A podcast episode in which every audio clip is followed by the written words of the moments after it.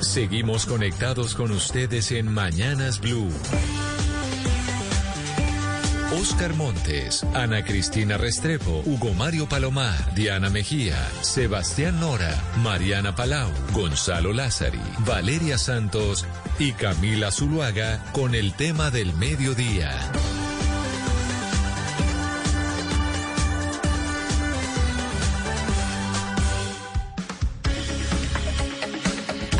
Del día, 16 minutos en Colombia. Seguimos conectados con ustedes a través de Blue Radio en todo el país. Un saludo especial a quienes se conectan con nosotros a través del Facebook Live.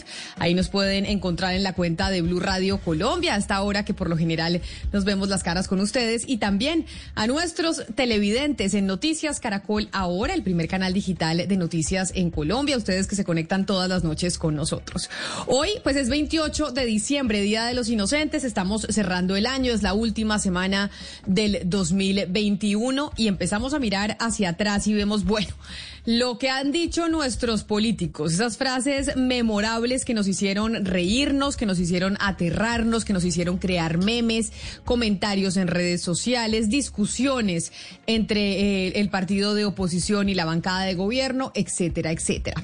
Pero antes de yo, eh, con mi compañero Sebastián Nora, que preparó el top 10 de esas frases memorables de este 2021 de los políticos colombianos, pero no solo los colombianos, sino también políticos extranjeros, quiero saludar al señor JJ Rendón, quien es conocido en Colombia y en América Latina por ser estratega político y pues realmente asesorar a los políticos a la hora de comunicarse públicamente. Y quiero, eh, y lo saludo dándole la bienvenida, señor Rendón, mil gracias por estar con nosotros hoy aquí 28 de diciembre en Mañanas Blue para que nos ayude a analizar estas frases y empiezo por preguntarle algo que muchas veces nosotros los ciudadanos pues no tenemos muy claro y es todo lo que dicen los políticos públicamente es planeado o no es planeado. Bienvenido.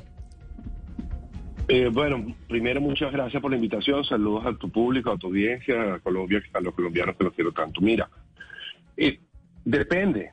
En, cuando hay discursos públicos, en actos públicos, digamos, de gira, normalmente el 80-90% de lo que se dice debería ser planeado. Y debería ser planeado porque es un acto de disciplina de mensaje si los medios eh, recogen diferentes versiones de lo que tú dices, nunca le llega al público al final eh, la repetición suficiente de qué es lo que estás planteando. Por lo tanto, sí, los políticos disciplinados repiten constantemente frases que, por supuesto, ellos tienen que estar de acuerdo con ellas, pero, eh, pero no es que se salen del guion. Cuando se salen del guion es cuando pasan los desastres. Pues vamos a ver, empecemos Sebastián con ese top 10 para que el señor Rendón nos ayude, porque entiendo que en la posición número 10 tenemos al presidente Iván Duque, de hecho dando un discurso oficial de homenaje eh, al exministro Carlos Holmes Trujillo que falleció y esa fue otra de las eh, pues de las discusiones y de los memes que hubo alrededor del país en este 2021 por cuenta de una embarrada, digámoslo así, del presidente Duque en su discurso. Sí, Camila, esta es una lista y decirle al señor Rendón, arbitraria, la hice yo, había mucho material, espero que me van a decir si, se acerté. Me imagino. Sí, si, acerté o no, había mucho material, además, señor Rendón, este año de micrófonos abiertos en las sesiones virtuales, imagínese qué no se dijo en esas sesiones al Congreso, pues recordemos que se murió a principio de año Carlos Holmes Trujillo, que en paz descanse eh, por COVID, el 27 de enero, pues le rindió homenaje el presidente y en un momento conjugó muy mal un verbo, Camila, y el país se llenó de memes. Así lo vi, así lo conocí, así lo querí. Ahí es donde cuando a todo el mundo le cuando dijo así lo querí, es que uno dice, ¿qué fue lo que le pasó al presidente Iván Duque? Quienes hacían el análisis mencionaban que es que al presidente le fascina improvisar y que por esa razón es que le pasó este chasco. Esa es una de las eh, enseñanzas que podría tener un político. Oiga, no improvise y lea lo que le ponen o lea lo que usted escribe antes, porque si yo improvisa creo que le puede en, pasar en ese caso particular, sí, yo creo que en ese caso particular él leyó. El error está o en el teleprompter o en el texto. No, no me suena algo que uno conjugaría mal de manera natural. A veces los políticos están leyendo algo y lo han leído y lo han ensayado varias veces que ya ni se dan cuenta de lo que están leyendo probablemente estaba pensando en otra cosa cuando leyó eso, o sumamente cansado y no se dio cuenta de lo que leyó. No creo que haya conjugado mal el verbo. Pero ¿cómo se le puede ir a una estratega y a un asesor de comunicaciones y a todo un equipo que asesora a un presidente un verbo mal conjugado? No, han pasado casos peores. Por ejemplo, en mi caso particular, yo, yo tengo una dislexia leve y yo tengo que revisar cuando uso siglas que no las pongo en el orden inverso. Tiendo a cambiar números y, eh, y ¿cómo se llama? Y, y, letras. De hecho, hay un comercial del partido de la U, creo que del 2005, donde yo puse 40, 56 millones de colombianos y no eran 56 en ese momento. Nadie se dio cuenta, pasó y fue un desliz de pluma. La gente que escribe discursos escribe demasiados discursos, incluso eh, con anticipación dos o tres semanas antes. Y es posible que se le haya ido un, un error de tipeo a la persona que lo hizo. Me ha pasado. Eh entonces, doctor Rendón, lo que le entiendo es que esto es podría ser un problema más de la persona que escribió el discurso a, o, eh, en comparación con el presidente Duque, pero yo sí quisiera saber entonces qué tan común es esto que los que los políticos conjuguen Muy poco común. Verbos. Yo le puedo decir, no, yo le puedo decir que en 34 años, casi 35 de carrera, me ha pasado dos veces. Una vez en México durante el Zapatur cambié EZLN, Ejército Zapatista Liberación Nacional, por ELZN. El gobernador del estado de Michoacán dijo lo que yo había escrito con el error y, por supuesto, toda la prensa lo grabó. Yo me di cuenta, se lo dije, él volvió a salir y le dijo, hey, cometí un error, por favor grabemos de nuevo ese pedazo. Y la prensa lo hizo y el error nunca fue público, pero el error fue mío en ese momento. ¿Y ahí qué pasa con ustedes, con los asesores de comunicaciones? Porque entonces el que se lleva toda el agua sucia es el político, a quienes nosotros en la Bueno. prensa, la gente en las calles dice, pero este señor no sabe hablar, que les terminan diciendo ustedes que son los asesores y los que están ahí para que las cosas salgan bien Mire. cuando estos personajes hablan. In- Incluso los beisbolistas que están en el juego de la estrella y en el Hall de la Fama no batean todas las pelotas, ni los goleadoras meten todos los goles, ni los basquetbolistas encestan todas las pelotas. Entonces, eh, uno, uno evita, le estoy diciendo, en 34 años creo recordar dos veces que eso pasó. Eh, es poco, eh, pero, pero es un trabajo muy, muy estresante donde eventualmente, si una persona no tiene mucho oficio, eso le puede pasar. Y no pasa Pero, nada. JJ. Por lo general el candidato se acerca, uno se disculpa y para adelante. Si el error es el contrario, eh, eh, por lo general tiene que ver más con cansancio, con que la gente se cansa y ya ni siquiera se escucha lo que está diciendo. Y entonces Ahora- ahí las recomendaciones son otras. Tómese su tiempo, respire profundo, no le metan tantas cosas en la agenda, este, cosas como esa. Ahora, JJ, esa premisa de que hablen bien o hablen mal, pero que hablen, ¿entraría en este ejemplo? O sea, ¿pudiese haber no algo adrede para generar algún tipo de ruido sobre el presidente Iván Duque? ¿Bien o mal? No, no creo, pero hay casos donde uno puede utilizar frases para llamar la atención o desviar. Se llama spinning. Y es básicamente un proceso donde el consultor quiere salirse de un tema y quiere que la prensa se vaya hacia otro tema y utiliza una frase altisonante o fuera de lugar y si la prensa muerde el anzuelo, toda la discusión se va hacia ese lado. Yo no sé si ustedes se acuerdan en la campaña, creo que de Santos del 2014, el tema de Doña Mecha, donde ella decía Zurruaga y Guampa. Y, bueno, esa, esa, esa difusión de ese mensaje desvió toda la atención sobre otros problemas que estaban pasando en ese momento en ambas campañas.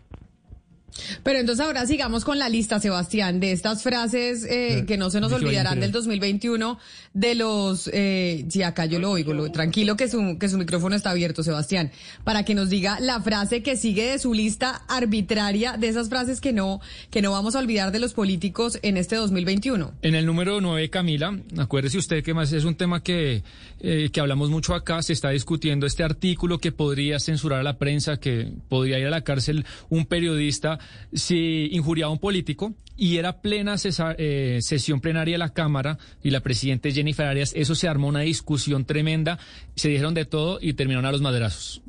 Se cierra la discusión. El registro secretario para votar el informe de conciliación, por favor. para votar el informe de conciliación. Estamos en votación. Estamos en votación. Pueden votar, señores representantes. Marica, ya no más. El man está disparando contra mí, huevón. Lordo y vota sí. Y ahí fue cuando se le salió que son los madrazos tan acostumbrados que hemos visto, Sebastián, en este año, en donde además ya la representante Jennifer Arias de verdad estaba cansada y decía, no más. Es que Camila, en la cámara, usted ve la imagen, porque lo que vimos un audio, estaban todos los representantes parados gritándole y exigiéndole a, Jennifer Arias que los dejara hablar, que los dejara hablar, y ella, yo creo que no, tampoco es tan grave que se le haya salido eso. Y Juan Carlos Lozada fue a decirle huevón en la cara, y, y bueno, eso fue hace dos semanas. Pero, señor JJ Rendón, ¿qué tanto le afecta a un político este tipo de pues embarradas, si se puede decir entre comillas, porque yo con la señora Arias creo que no fue una embarrada, todos decimos ese tipo de groserías y a ella se le salió, estaba en un micrófono y estaba desesperada. Pero ¿qué tacto realmente puede afectar a un político ese tipo de embarradas y que se vivieron tanto en medio de la pandemia por cuenta de los Zooms y de los micrófonos que se quedaban abiertos? Depende, porque, porque si es una persona que mantiene una imagen de gente correcta, que habla bien, respetuosa, con un discurso de altura, eh, sí le afecta, porque prácticamente demostraría en gran parte que es como una especie de hipócrita, que tiene un discurso en lo privado y un discurso en lo público. Por, lo- por, por eso siempre los políticos tienen que pensar que todo lo que dicen, incluso en la vida privada, puede estar siendo grabado, puede ser difundido y debe ser consistente con lo que son. Mientras más auténticos sean, menos posibilidades hay de esa, de esa digamos, Sí. disonancia entre lo que son y lo que parecen ser. Pero, señor Rendón, en estos tiempos de redes sociales, ¿cómo debe reaccionar la persona? De, ¿Cómo el tema? Bueno, si, si, si cometió un error, tiene que disculparse. Y si es necesario, muchas veces la gente hasta se olvida. Pero, repito, lo importante es una cosa que se llama universidad, Sebastián, que es que lo que tú dices, lo que tú piensas y lo que tú haces sea lo mismo. Si tú no tienes universidad, en algún momento la vas a embarrar y cuando la embarre, se nota que eh, tenías un doble, una doble, que no eres consistente, pues. Y la gente Claro. eso sí lo castiga. Claro. Pero JJ, hay algo muy diferente. de la familia, que hable mucho de la familia y de su esposa y no sé qué, y de pronto le saquen un audio donde la está insultando o la está maltratando. Claro, claro. Fíjese bien, JJ, pero no es lo mismo un discurso de un presidente a las garroteras que se dan en los congresos o en asamblea. ¿Usted cree que el, eh, las asambleas, los congresos en América Latina están hechos para uno soltar esos madrazos? ¿Para que el discurso sea No, mucho más ofensivo? La majestad, y por eso la gente, cuando usted ve las encuestas, una de las instituciones menos apreciadas es el Congreso.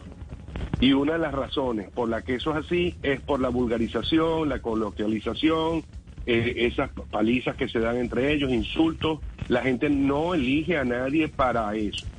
Nadie quiere, tú siempre eliges a alguien que quieres que sea mejor que tú. Y la excusa de que la gente habla así no significa que tus representantes tengan que hablar así. O sea que una grosería y es... O sea que estas groserías que se les salen a los políticos al final se termina, terminan siendo castigadas en términos de imagen por la ciudadanía, porque así todos hablemos así, así todos seamos groseros, a la gente no le gusta que los congresistas hablen de esa manera. No, y hay solamente unas poquísimas excepciones donde eso te lo perdonan y es en programas de corte, digamos, como cómico. O sea, si alguien va a Tola y Maruja o, o va a estos programas de radio que hacen imitaciones en las tardes de voces o va a un show como el de Juan P. González y en ese show él se prestan para eso, digamos que se nota como una actividad, una adaptación al formato. Pero si el formato no es ese y es una sesión solemne, quedan muy mal. Pero mire, vamos, Sebastián tiene en, en el puesto número 7 o 8, ¿no, Sebastián? Ocho. De su lista, en, su, en el puesto número 8, a quien yo creo, y yo no sé si usted piense lo mismo que yo, señor Rendón, es uno de los magos de la comunicación política hoy en América Latina y es el presidente de México, Andrés Manuel López Obrador. Porque esto sí es una percepción mía. Yo creo que el señor Obrador, presidente mexicano, no dice una palabra sin eh, estar planeada y sin que tenga un propósito específico. Pero Sebastián, usted escoge en el puesto número 8 un audio o un pronunciamiento del presidente mexicano cuando dijo que... Esta sí se le escapó. Yo no creo, Camila, que esto sea planeado, porque eso fue en las mañaneras de, de esta semana, el lunes que usted sabe son ruedas de prensa eternas de casi cuatro o cinco horas. Estaba hablando de la Fundación de México que fue en 1810 y, y salió con la siguiente perra el presidente mexicano. Y México se fundó pues de 5 a 10 mil millones de años antes de la era cristiana. Pero ahí, ¿por qué le parece a usted que... Eh, a ver, JJ, ayúdenos, porque es que yo creo que ahí Andrés Manuel López Obrador, pues que es un mago de las comunicaciones, pues tiene todo un objetivo a la hora de comunicar y de decir eso. Sí, yo creo que, se equivocó, pero lo que quiso decir es que los aztecas y las tribus Exacto. Eh, previas al, al descubrimiento de América ya existían en México muchos años antes. Exageran el número y, y lamentablemente usa el nombre inapropiado, porque los mexicas eran una de las tantas tribus que no, pero, pero Camila, seamos justos. Dijo 5 mil millones de años. Yo creo que ahí la Tierra ni siquiera estaba eh, como la conocemos ahorita. Iván Duque llega a decir eso y bueno, estamos tres días acá dándole.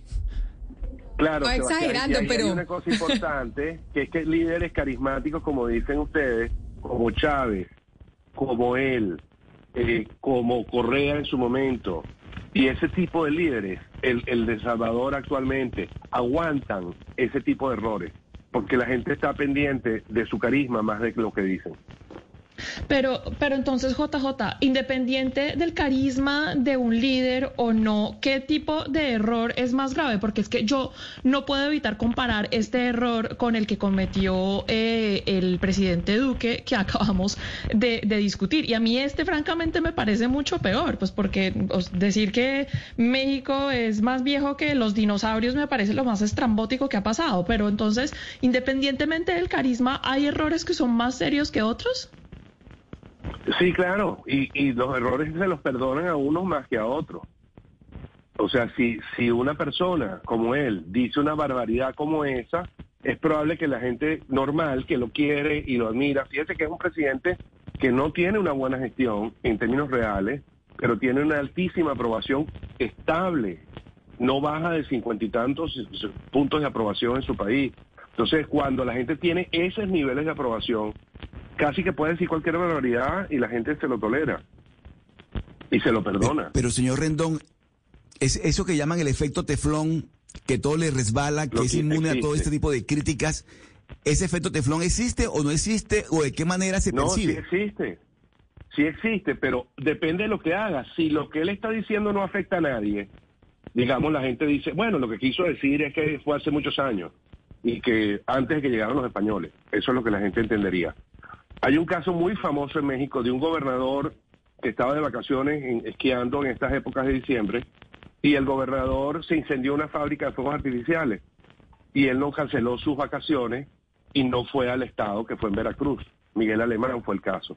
Y cuando le consultó la prensa, él dijo, pero ¿y por qué yo voy a cancelar mis vacaciones? ¿Acaso yo soy bombero? O sea, como diciendo que voy a hacer ahí si yo no apago fuegos y había muerto gente en ese incendio. Entonces, un comentario como ese, que suena eh, frío, eh, tú sabes, como desconectado del dolor de la gente, sí te puede afectar. Un comentario de fechas y, exageración, podrían decir que es una hipérbole y punto. Entonces sigamos con la lista suya, Sebastián, con la lista de, de esas frases que se le salieron a los políticos eh, en este año, ¿cuál es la que está en el puesto número 7 y a quién fue? Estaba Camila, el 11 de junio, Carlos Camargo, defensor del pueblo, en un canal institucional, en un programa de televisión, dando rendición de cuentas y hablando pues de todo lo que fue su acción eh, en ayudar eh, a San Andrés y Santa Catalina eh, con el, huracán Iota. Y estaban al aire y el defensor no se dio cuenta que estaban al aire grabando. Y bueno, esto, esto sí fue increíble lo que pasó. Oigámoslo. Impulsando en compañía o en Chocó y Caucasia. La Defensoría estuvo ahí impulsando en compañía eh, la campaña... No, salió mal. Salió mal. Está bueno. No, pero... Defensor, estamos en vivo y en directo. Por favor, si podemos continuar con la revisión. No. Muchas gracias. yo, yo creo, Sebastián, que el defensor pensaba que estaba grabando y realmente era una transmisión en vivo y en directo. Entonces el hombre se, se, se queda en blanco, se le, se le se bloquea totalmente y se queda sin palabras y entonces no, no, ni siquiera porque la presentadora de la transmisión le, le insistía, él, él, eh, accede a seguir. Pero la, la presentadora salió bien, improvisó bien. Claro. Pero a cualquiera, pero cualquiera se puede quedar en blanco. Ahí es donde yo le pregunto al estratega político cómo entrenan a esta gente para que eso no le pase. Hay unas sesiones que sean de entrenamiento para medios donde hay un grupo de personas dirigidas por el estratega y hay un especialista que los confrontan como si fuera, bueno, pues una jauría con preguntas incómodas, preguntas personales, eh, tratan de sacarlo de sus casillas antes de que lleguen a donde ustedes. Y ustedes pueden claramente diferenciar cuando un político está bien entrenado y cuando no, o cuando tiene mucho oficio en el término de medios. La mayoría no lo tiene. Entonces aquí el defensor no tenía ni la menor idea de medios de comunicación. Si le pasó esto y, la, y, es un, le y es empieza un a uno- error y es un error de su asesor o de su asesora porque le debió haber dicho cuidado estamos en vivo Sebastián, aquí vamos a salir duchos usted y yo de, de estrategia política a Oiga, hay a un caso famosísimo, Sebastián. Hay un caso famosísimo ¿Cuál? de un de un tipo que había estado involucrado en un asesinato. Jinx se llama, lo pueden buscar. Y el tipo, en plena grabación de un documental sobre su supuesta eh, inocencia, él confiesa con el micrófono abierto que él mató a esa persona. Y se resuelve el caso. No, se reabre el caso reabre. porque él está diciendo yo sí lo maté. Pero JJ es el caso, yo recuerdo ese documental, es el caso en el que él va al baño, es decir, a él le están entrevistando y tiene un micrófono inalámbrico y a él se le olvida que lo tiene y que lo dejan prendido y él va al baño y es cuando él dice si supieran que yo lo maté o algo así como yo lo maté. Exacto. y fueron así que se dieron cuenta que el hombre sí era culpable. Bueno, pero hablando... Claro, eh, y ahora sí. también pasa con los con la gente que transmite como ustedes, que transmiten varias plataformas y se les olvida quitar, por ejemplo, el live de Instagram. Se acaba el show y el live sigue abierto. Entonces, uno tiene que estar claro con su cliente que el programa se acaba cuando te montas en el carro. No, es que los micrófonos abiertos han sido un peligro JJ para los políticos. Y en el puesto número 6 precisamente, eh, le, pongo el contexto, dos fuerzas políticas estaban negociando hacer si la misma lista o una lista separada para el Congreso, uno se llama la Coalición de la Esperanza y otro el Nuevo Liberalismo, y estaba el Congreso en plena sesión, se quedó el micrófono abierto. Y recuerda usted Camila cuando Jorge Enrique Robledo pues madrea a los hermanos Galán. no, no, no, secretario. Vota no. Serpa Moncada Horacio José. Bueno, y usted que es estratega y sabe cómo manejar las embarradas políticas, estos son cosas que uno dice, bueno, tal vez el político sí cree y se le salió, pero públicamente le toca arreglar la situación y decir, oiga, no, esto no, no es así, yo sí somos amigos. ¿Cómo hace uno para arreglar una embarrada de estas cuando se le sale lo que realmente piensa de uno, de, de otro político con el que está haciendo coalición? La tienes muy complicada porque es público, ya lo dijiste, por más que te disculpes, el otro ya te escuchó y hay políticos que tienen larga memoria y esa factura te la pasa más adelante. Por eso repito, no digas nada en privado que no estés dispuesta a sostener en público. Entonces, eh, JJ, usted lo recuerdan aquí en Colombia, acá me lo está haciendo recordar una oyente que nos escribe al 301-764-4108 y nos dice, pero bueno, JJ en las entrevistas que dio a lo largo eh, de su estadía aquí en Colombia hablaba de su estrategia de la, de la propaganda eh, sucia o la propaganda negra. ¿Esto eh, no podría ser utilizado para eso? Bueno, primero yo, en, en términos formales, yo invito a este oyente a que busque dónde yo hablé de propaganda negra. Yo exactamente expliqué lo contrario, que muchas cosas que la prensa llama propaganda negra son prácticas normales y comunes en una campaña. Si una persona ataca a otra, no pueden esperar que el estratega de la campaña contraria simplemente se quede de manos cruzadas. Debe contraatacar. Si hay un, un tema que está afectando a tu cliente y tú puedes desviar la atención sobre ese tema, eso lo tienes que hacer Y ustedes dirán, bueno, pero la opinión pública eh, quiere esto, sí, pero tú tienes una agenda que es ganar la elección. Y en ese sentido, lo que esté dentro de la ley se vale. Eh, yo no creo que, sea el trabajo del estratega político hacer que el político sea tan sincero que se destroce a sí mismo. Mire, hay un político colombiano, cartagenero, que yo no sé si usted ha estado pendiente de él o no, pero a mí me ha hecho reír todo el año y de hecho mucho más. Creo que Sebastián tiene eh, una frase emblemática del alcalde de Cartagena, William Dow, dentro de su top 10. Sin embargo, yo de William Dow pondría muchas intervenciones, Sebastián. Porque, pues porque Dow es un personaje y son de esos personajes que a veces yo creo que esa es su estrategia de comunicación, que hacernos reír, hacernos acordar de él y salir con estas frases en redes sociales, es, pero además lo hace a uno morir de la risa, Hugo Mario. Yo cada video que veo de William Dow me, río. Son unas salidas medio infantiles, eh, no sé si espontáneas o preparadas, pero absolutamente infantiles y muy particulares en un mandatario pues de una ciudad tan importante como Cartagena. Y en pero Hugo Mario, esto que vamos a oír yo sí creo que tiene algo de estrategia política porque yo me niego a creer que un alcalde va a decir eso. Ahorita eh, Cartagena vive una, una epidemia grave de dengue, ha muerto mucha gente y el alcalde sale esta semana con la siguiente propuesta para combatir el dengue. Vacunar a los mosquitos. Vacunar a los mosquitos para que una vez vacunados ya el mosquito no pueda transmitir el dengue y el mosquito no pueda transmitir la fiebre amarilla, el chikungunya. ¿Cómo se vacuna el mosquito? Eso se van unos, unos polvitos. Yo no soy científico, pero tengo entendido que hay un polvito que van en el agua y van creando unas larvas que salen, que se reproducen con los otros y se, unos a otros ya no pueden transmitir. Es que William Dow, por eso yo le decía a Sebastián, yo pondría todos los videos eh, de Dow porque además este eh, JJ diciendo que hay que vacunar a los mosquitos del dengue es en una transmisión oficial, en donde él está explicando de verdad y uno dice, esto tiene que haber una estrategia de comunicaciones detrás, porque pareciese imposible que un mandatario de una ciudad tan importante como Cartagena diga esas cosas sin tener una planeación detrás. Sí, bueno, la, verdad es que sí hay un mecanismo para, digamos, alimentar a los mosquitos y hacer que se modifiquen genéticamente y mueran eh, muchísimos de ellos o ya no sean capaces de transmitir la enfermedad que transmitían. Eso existe. Lo que no hicieron bien fue traducir el mecanismo, es decir, ponemos la comida, el mosquito se la come y las generaciones futuras quedan afectadas genéticamente y ya no pueden transmitir la enfermedad. Eso es lo que le debieron haber dicho que dijera. Él entendió eso como que lo vacunara y por supuesto hizo el ridículo.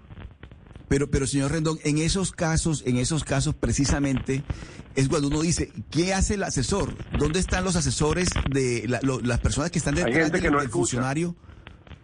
Y seguramente o él no escucha y es muy terco y él quiere contar el cuento como lo quiere contar. O de pronto los asesores se equivocan pensando que es que es la manera más coloquial, más eh, cartagenera de llegar a la gente, por decirlo de alguna manera. Y realmente el que hace ridículo es el alcalde. Bueno, al final sí, porque la gente se imagina una inyección puesta en el mosquito, lo cual es ridículo.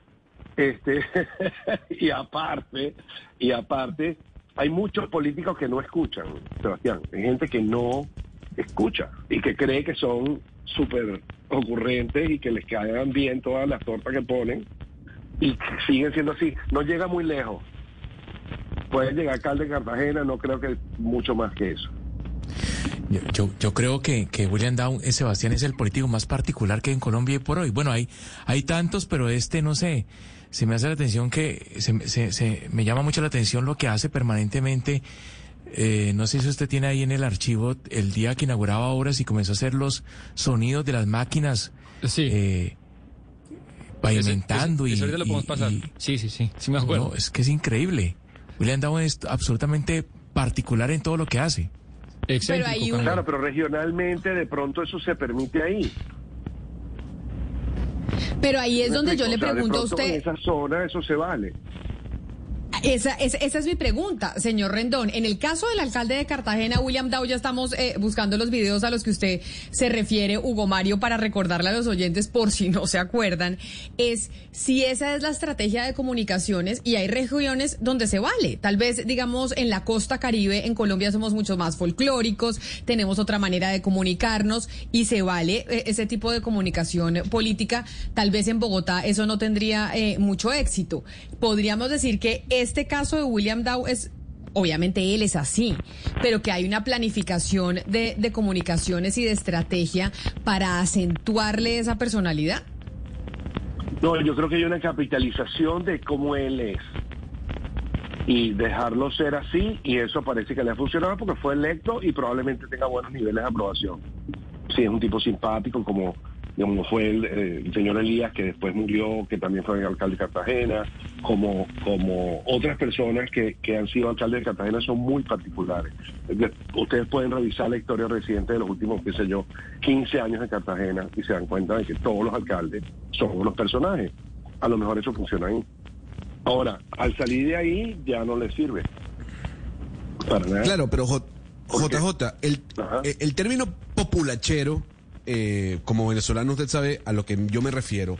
¿Usted sí, no sí, cree sí, que tenía, no, no, no, ha, no ha tenido una importancia en los últimos años dentro de la política latinoamericana? El hecho de ser coloquial, el hecho de, de hablar como el ciudadano a pie, ¿no le está generando más votos al político que aquel que habla como si fuese de un estrato muy alto? Claro, pero Sebastián, pero hay una línea media en eso. Y la línea media es, como le digo yo a muchos de mis clientes, traduzcamos eso al español. O sea, hay gente muy docta, muy preparada, muy inteligente, que quiere decir las cosas de una manera tan elaborada que al final nadie los entiende. Entonces toca traducirlo. De la traducción a ser extremadamente vulgar, hay un extremo, al menos que la persona sea así y se note auténtico. Si tú tratas de hacer que una persona seria diga groserías o, o hable vulgarmente para caer bien, eso produciría un efecto contrario. Pero ahí Entonces, eso no es lo que pasa o un eres poco. natural, o eres natural así y se capitaliza, o eres una persona muy elaborada y se traduce. Pero, Pero eso no pero- es lo que pasa un poco en Venezuela con Nicolás Maduro, eh, señor Rendón, que Nicolás Maduro se le burlan todo el día, que dicen que es un burro, que no sabe hablar inglés, que se equivoca, que no sé qué, pero que podría también ser una manera de comunicarse con la gente, de hacerse sentir cercano y decir, oiga, yo hablo igual, yo hablo inglés igual que usted. Yo no tengo ni idea de pronunciar y eso de, la pronunciación y del inglés era para los ricos y no para nosotros que estamos en un mismo nivel. Bueno, sobre todo después de 22 años de, de- de destrozo de, de todo lo que alguna vez fue una venezolanidad educada. O sea, no solamente que el, el régimen ha afectado la economía, los derechos humanos, etcétera, sino también afecta la forma como la gente se viste, camina, habla. Nosotros tenemos 21 años de deterioro de eso, entonces seguramente dentro de ese deterioro él encaja de esa forma. Y de hecho, si ves la oposición, también hay una gran vulgarización de la oposición. Sí. Le, le pregunto por el costo político de una embarrada. El costo político que tiene que pagar el, el, el, el político que, que hace una embarrada por el, ca- por el episodio de Germán Vargas Lleras en Colombia, por ejemplo, el famoso Coscorrón. El coscorrón. Ese famoso Coscorrón, pues hay quienes consideran que efectivamente ahí perdió la presidencia Germán Vargas Lleras, cuando se hizo viral el Coscorrón que le pegó a uno de sus escoltas. Entonces, el costo político que paga un, un candidato de estos cuando está en campaña, ¿qué tan alto es? Bueno, hay casos donde es altísimo. Hay un caso de Vargas, Vargas Llosa, creo que en una campaña lanza un- como una especie de patada ah, que, que la foto queda como que le está dando la patada a una persona minusválida y fue un desastre. Y así como el caso de Vargas, ha habido muchos casos donde eso ocurre. Pero fíjate, por ejemplo, el caso de Santos en su discurso, creo que fue en Cali, en la campaña cuando lo habían operado de la próstata, que se hizo pipí en pleno acto. Y, y todo el mundo se le fue encima y, y la crítica fue tan descarnada que terminaron victimizándolo y al final eso se capitalizó a favor. Entonces, otra vez volvemos al punto. La prensa juega, la situación juega, pero los estrategas y los consultores también juegan. Y al final el resultado es una combinación de quién logra su trabajo en alguna medida mejor. Si aquel que resaltó el error o aquel que logró que su candidato saliera del error y cambiara la opinión o la explicara de una buena manera. Claro. Eh, JJ, el, el desparpajo que llamamos en Colombia, eh, ¿se puede enseñar o eso, eso es espontáneo, es, es, es, es natural de, del político? Por ejemplo, a Mocus, a Rodolfo Hernández, a Maurice Hermitage, a, William Dow, que lo mencionamos ahora, el alcalde de Cartagena, digamos que parece salirles espontáneamente ese desparpajo, pero ahora vemos en redes sociales, sobre todo en TikTok, algunos políticos en campaña intentando ser simpáticos, desparpajados cuando realmente no lo son. ¿Eso se puede aprender, se puede enseñar o eso es natural del, del líder político? Mire, yo creo que, que es natural y creo que hay pocas cosas que uno puede, que son suficientes, por cierto. Si una persona no sonríe mucho y aprende a sonreír más, si una persona no toca a los demás y aprende a tocarlos de manera afectuosa, si una persona no hace pausa o es tartamudo y logra con- controlar su tartamudez y logra respirar bien, todo eso me parece que es una forma de mejorar al, al político. Pero cualquier cosa que lo desnaturalice, me parece que lo ridiculiza y lo aleja y lo vuelve como una cosa. Una de las características, Sebastián, de lo cómico es que tiene que haber una desconexión entre lo que es lo- el objeto cómico y el que se ríe. Si tú tienes un candidato que lo que da es risa, no vas a ganar la elección. tú necesitas una conexión emotiva, más dramática, más de narrativa de historia y menos de personajes como de los de Tola y Maruja. Pero entonces sigamos con, tengo muchos eh, políticos, usted sabe que tenemos elecciones el próximo, el próximo año a Congreso y presidenciales, aquí escuchando y tomando nota sobre estas clases de por qué los políticos dicen lo que dicen. Sebastián, pero sigamos en América Latina con este top 10 de esas frases memorables del 2021 que, nos, que nos está- se nos está acabando y que no podíamos creer cuando las escuchamos. Este es el puesto número cuatro, que yo creo que fue la barbaridad de la política latinoamericana. El 9 de junio, señor Rendón, Pedro Sánchez, el presidente español, visitaba la Argentina y se les dio muy de refinado Alberto Fernández citando a Octavio Paz y diciendo que él es europeísta y le salió lo siguiente. pero particularmente también soy un europeísta, soy alguien que cree en Europa. Porque de Europa escribió alguna vez Octavio Paz que los mexicanos salieron de los indios, los brasileros salieron de la selva, pero nosotros los argentinos llegamos de los barcos. Y eran barcos que venían de allí, de Europa. Señor Rendón, a ver, lo que Rendón, lo que el se- presidente de Argentina dijo, pues muchas veces, es decir, es muy cómico, pero lo cierto es que muchos en Argentina creen lo que el señor presidente dijo en ese momento. Ellos- es decir, ellos de verdad creen que ellos llegaron en barcos y que no tienen ninguna población nativa y nada por el estilo. Lo que yo quisiera saber entonces. Pero es- creen y además, Mariana, les parece... que lo que dijo.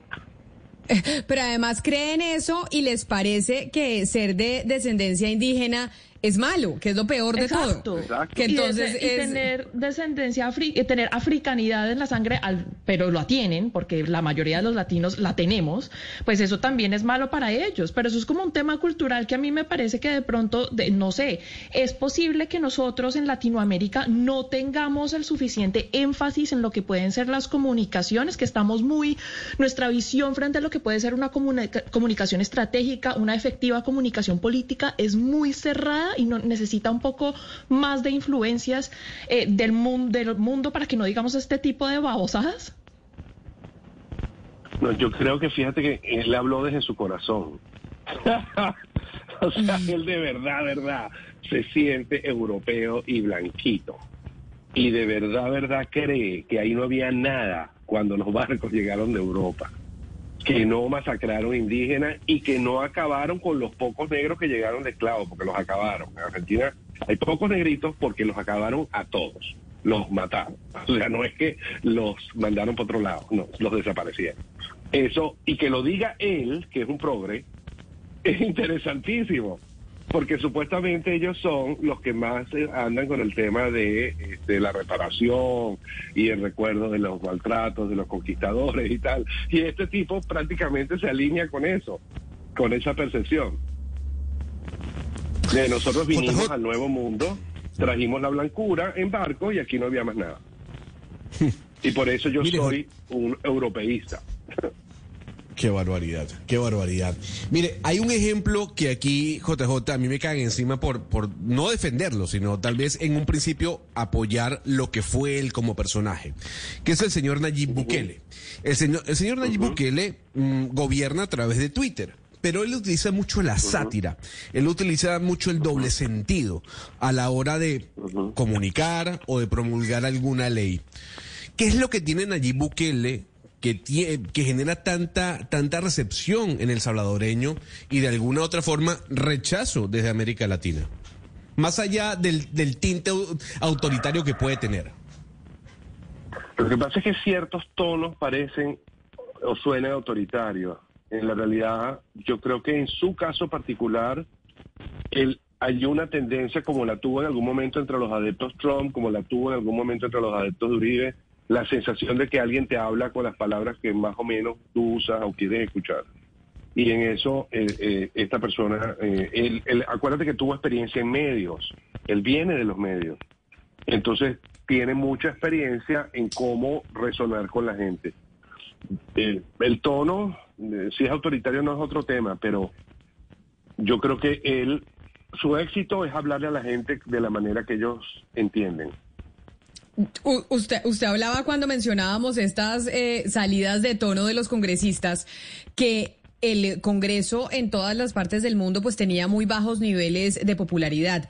Y yo creo que esto que pasó este año pues nos hace ratificar por qué razón es que los ciudadanos desconfían del Congreso.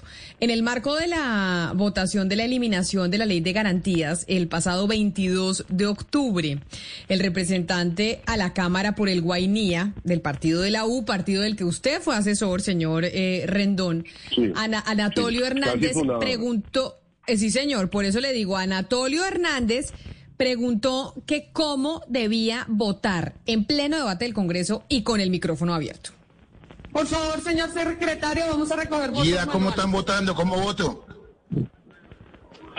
Anatolio Hernández. ¿Cómo voto? ¿Cómo voto? Anatolio se está. Anatolio es sí. Vote sí. Voto sí, sí. Vote sí. ¿Me repite su voto? Voto sí, voto sí. Anatolio vota sí, Anatolio. Anatolio Hernández vota sí. Carreño Castro sí. Anatolio vote no. ¿Cómo?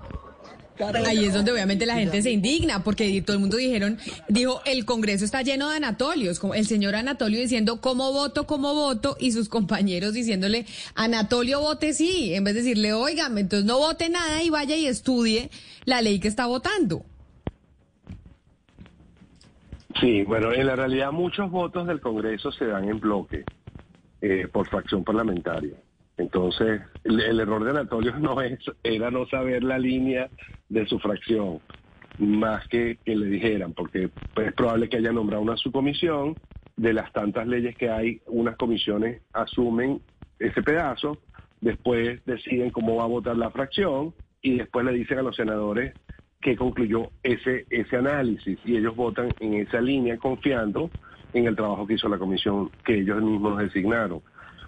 Eh, eh, juega para los dos lados, o sea, en la realidad muchas votaciones se dan en bloque y exceptuando en temas éticos, aborto, temas religiosos, libertad de expresión, derechos de la mujer, de, derechos de minorías sexuales, hay a veces senadores o diputados que alzan la mano y hacen como un ejercicio de conciencia individual.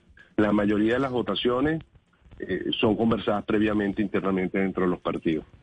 Voy a terminar y con sobre los lo otro, dos. Camila, perdón que, que, tú comentabas sobre sobre el tema de los de la imagen del, de la de los congresos. Los medios también juegan un papel, Sebastián. Y la razón es muy sencilla. Si ustedes todo el tiempo resaltan solo lo negativo y nunca lo positivo, eso también colabora con la destrucción de la institución. O sea, yo estoy seguro que si bien hay de 100 senadores de pronto unos cuantos que hacen el ridículo, que son groseros, que son vulgares, que no trabajan, que no van a trabajar, o que son corruptos. Debe haber un grupo también que hace su trabajo y que, y que valdría la pena resaltar lo que hace. O sea, aquí vaciada para Sebastián, señor Rendón, por cuenta del top 10 de las, de las frases, de las frases del 2021. Pues sí, esas son frases que recordamos de este año que se acaba de los políticos. Qué mejor que hacer el análisis de la mano suya, que es un experto en comunicación eh, política, para ayudarnos a entender, bueno, cómo funciona la cabeza de estos seres y cómo se da el pronunciamiento de sus declaraciones públicas, planeado, no planeado, qué implica, qué es lo que pasa detrás. Y pues usted nos dio muchas luces eh, frente a este tema. Yo le agradezco enormemente que haya aceptado esta invitación terminándose el año. Le deseo un gran 2022 y gracias por haber aceptado esta invitación. Igual, saludos a tu audiencia y muchísimas gracias. Un saludo muy especial. Y así nosotros en el Día de los Inocentes, en donde seguramente muchos políticos pues se sintieron así cuando dijeron estas frases que nos reunió Sebastián, como estas frases emblemáticas del 2021 que no vamos a olvidar, las embarradas de los políticos en este año que se termina. Nosotros vamos a hacer una pausa. Gracias por habernos acompañado. Después de la pausa sigan con toda la programación de Blue Radio y nos encontramos de nuevo mañana aquí en Mañanas